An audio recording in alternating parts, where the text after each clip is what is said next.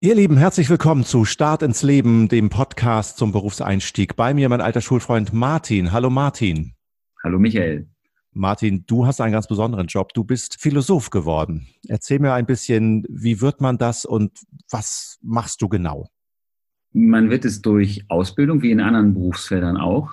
Also ich habe nach dem Abitur äh, studiert, äh, verschiedene Abschlüsse gemacht. Nach dem Studium promoviert man, nach der Promotion habilitiert man und dann bewirbt man sich auf einem ziemlich umkämpften Markt. Und wenn man Glück hat, und das hatte ich, kriegt man eine dauerhafte Stelle an einer Universität. Mhm. Du hast jetzt zwei Begriffe benutzt, die können wir vielleicht nochmal einordnen. Das eine ist der Begriff promovieren und das andere ist der Begriff habilitieren. Kannst du dazu noch kurz was sagen, was sich dahinter genau verbirgt? Man macht ja, wenn man studiert, verschiedene Abschlüsse und das ist ja jetzt relativ vereinheitlicht, dass man erstmal einen Bachelorabschluss macht nach, sagen wir mal, drei Jahren im Schnitt. Dann kann man, wenn man weiter studiert, einen Masterabschluss machen. Und wer dann noch weitermachen will, also akademisch weiterarbeiten will, der promoviert oder er wird ein Doktortitel. Das äh, haben ja sicherlich einige schon mal gesehen, vor einem Namen Doktor.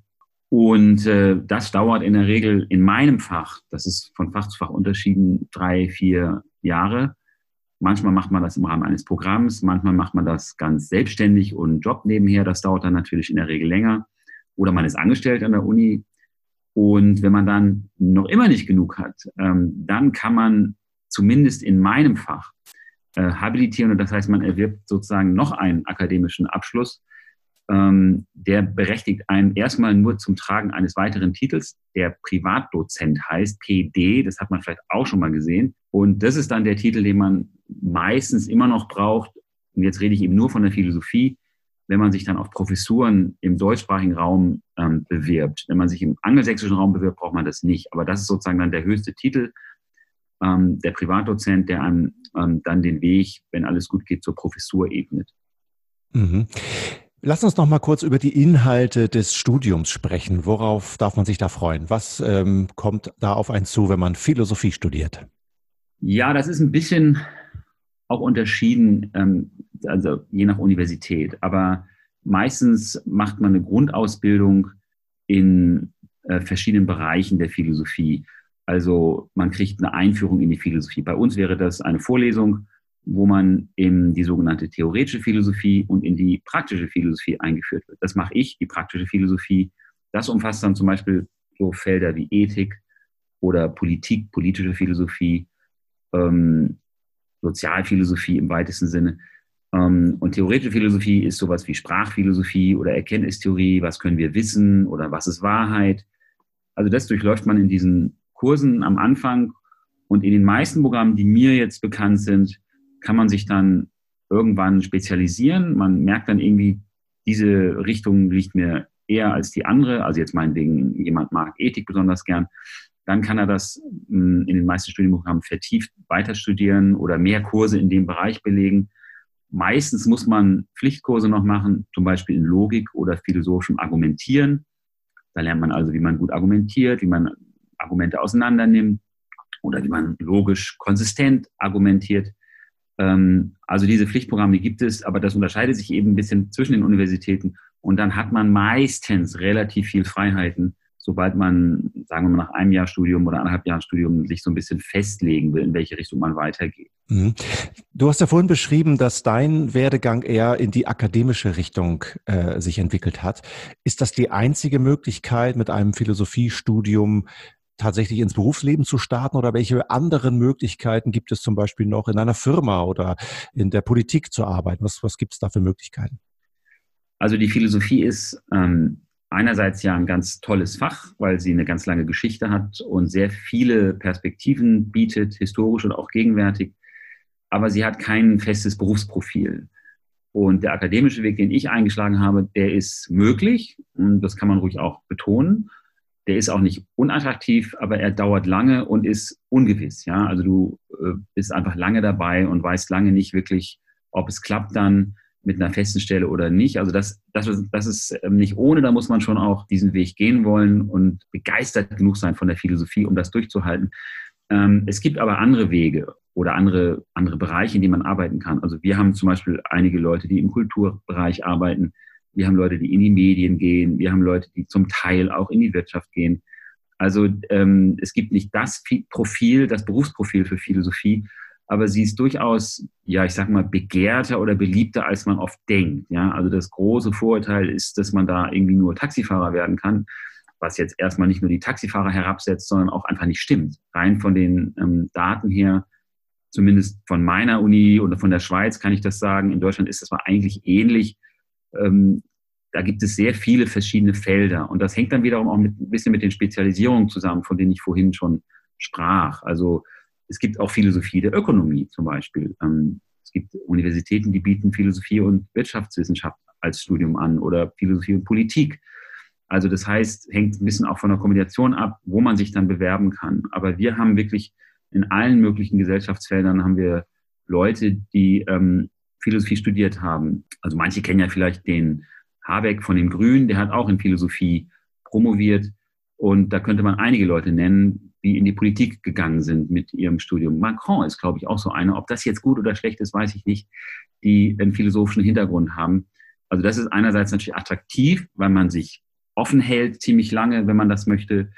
Äh, man kann aber dann eben auch etwas spezialisiertere Programme studieren. Da muss man vorher gut recherchieren, an welchen Uni was angeboten wird.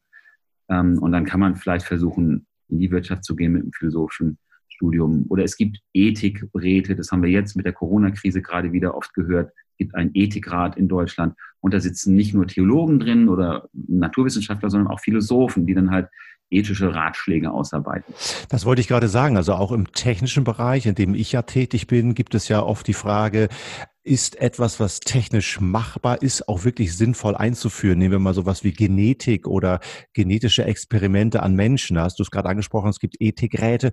Das ist offensichtlich dann auch etwas, wo ich vielleicht eine Liebe zur Technik verbinden kann mit dem Argumentieren äh, auf der philosophischen Seite.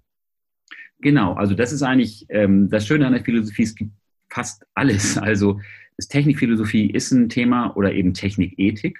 Also wenn man jetzt Menschen klonen, wenn man das kann, könnte, sagen wir es mal so, oder die ganze Frage der äh, ja, ähm, Diagnostik, der genetischen Diagnostik äh, im medizinischen Bereich. Das sind ja alles Fragen, die ähm, die Kombination von technisch möglich und dann eben ja moralisch machbar Fragezeichen eröffnen. Und da gibt es eine ganze Menge an Bereichen. Es gibt äh, in meinem Forschungsfeld zum Beispiel, ich mache ja sehr viel über Vertrauen, gibt es eine ganze Disziplin oder Subdisziplin, die sich mit ähm, IT und ähm, Vertrauen oder E-Trust, wie die das dann manchmal nennen, ähm, auseinandersetzen. Also warum sollen wir überhaupt ähm, technischen Geräten oder äh, künstlichen Intelligenzen Vertrauen schenken oder ist Vertrauen überhaupt die richtige Kategorie? Also da ist auch durchaus ein ziemlich großer Bedarf auf dem Markt vorhanden, was einen überrascht, äh, sogar mich manchmal überrascht. Ähm, wenn man mit so einem Thema sich beschäftigt, das ist jetzt nur ein Beispiel, ähm, dann gibt es doch eine ganze Menge an gesellschaftlichen Institutionen, die, die durchaus neugierig sind, was man dazu sagen hat. Hängt natürlich auch ein bisschen davon ab, wie man schreibt und wie man sich so präsentiert, aber das ist also viel breiter und umfassender, als man oft denkt, wenn man so Philosophie hört, weil das ist, ist nur der Oberbegriff für eine ganze Menge von kleineren ja, Subdisziplinen, sage ich mal, ähm, die in alle möglichen Reiche, äh, Bereiche reingehen. Also letzter Punkt vielleicht noch zum Technischen es gibt ja auch die Frage, ja, was ist mit selbstprogrammierten Autos? Ja, äh, wenn die Unfälle vorhersehen, wen sollen sie umhauen? Ja, äh, also die ältere Dame oder das junge Kind oder äh, oder niemanden oder soll man selber lieber ähm, draufgehen, sage ich mal etwas salopp. Also wie programmieren wir das, moralisch gesprochen? Ja, das sind alles Fragen, ähm, die philosophisch diskutiert werden und wo man auch durchaus Gehör findet, weil die Fragen müssen ja irgendwie geklärt werden. Mhm. Du hast gerade angedeutet, äh, wie groß die Bandbreite an Themen tatsächlich sind. Lass uns mal über deinen tatsächlichen Berufsalltag sprechen. Du hast dich für die akademische Laufbahn entschieden. Du hast aber eben auch im Nebensatz gesagt, dass du unterrichtest. Du hast auch eben angedeutet, es hängt davon ab, wie man schreibt. Also was machst du jetzt eigentlich genau, wenn du Montag morgens in dein Büro fährst? Wie sieht so eine Woche bei dir aus? Was, womit beschäftigst du dich? die Woche ist vielfältig. Ich unterrichte ähm, meistens vier Kurse im Semester. Ähm, das kann eine Vorlesung sein, das können Seminare, Proseminare, Hauptseminare oder Masterseminare sein, das können auch Veranstaltungen mit Promovierenden sein. Das ist das eine, das ist die Lehre. Die macht ähm, Spaß, ist aber auch aufwendig und dann liest man Arbeiten von Studierenden, bespricht die Arbeiten mit den Studierenden Dann ähm, gibt es die Forschung. Ähm, also ein Teil meiner, meiner Anstellung ähm, ist für Forschung vorgesehen. Also ich darf das und muss das machen. Da schreibe ich selber, da denke ich nach und schreibe, diskutiere mit Kolleginnen und Kollegen, gehe auf Workshops oder Konferenzen, halte Vorträge. Das ist sozusagen der, äh, der andere Teil. Ähm, und dann gibt es meistens einen dritten Teil, der so Selbstverwaltung genannt wird an den meisten Universitäten. Da ist man dann halt Teil ja, einer Fakultät oder eines Instituts und ähm, ja, kümmert sich so ein bisschen um ähm, das Studium, Studienfächer, die man anbieten möchte. Ich bin jetzt zum Beispiel gerade Dekan meiner Fakultät und da muss ich dann auch in Kommission reingehen, wenn wir Stellen besetzen, wenn wir Leute suchen und auswählen. Also das sind so die Bereiche, die man im Alltag ähm, abdeckt. Ähm, das ist also eine ganze Menge ähm, und verteilt sich natürlich auch ähm, unterschiedlich. Im Semester hat man viel mit dem Unterricht zu tun. In den Semesterferien, die ja relativ umfangreich sind, versucht man, wenn es irgendwie klappt, ähm, die Forschung voranzutreiben und irgendwie Texte zu publizieren. Mhm. Du hast gerade angedeutet, ähm, du denkst viel nach. Du hast auch sehr deutlich gemacht, durch diese Bandbreite, die das Studium bietet, äh, scheint es so zu sein, als würde man das Denken tatsächlich lernen in diesem äh, Studium und durch die Auseinandersetzung mit den verschiedenen Themengebieten.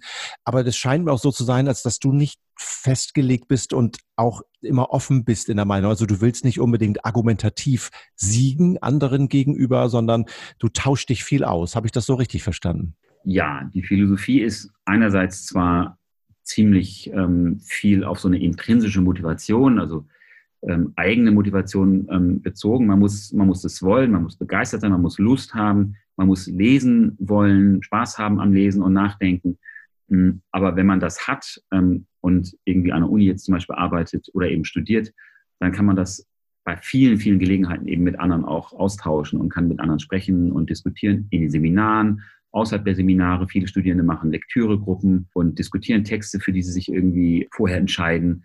Also das ist unbedingt einfach, wo sehr viel gesprochen wird, gesprochen werden muss.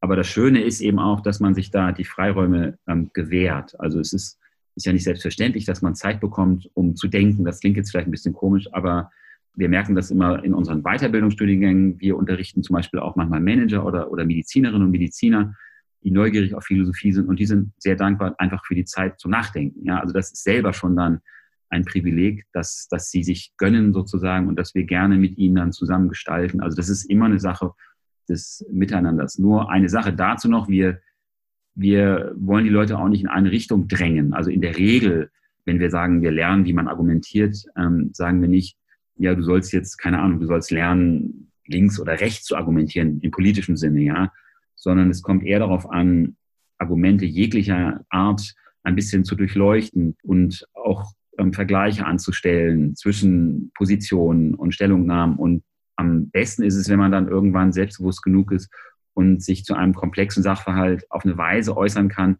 wo man merkt, aha, da hat jemand nachgedacht und redet nicht nur los.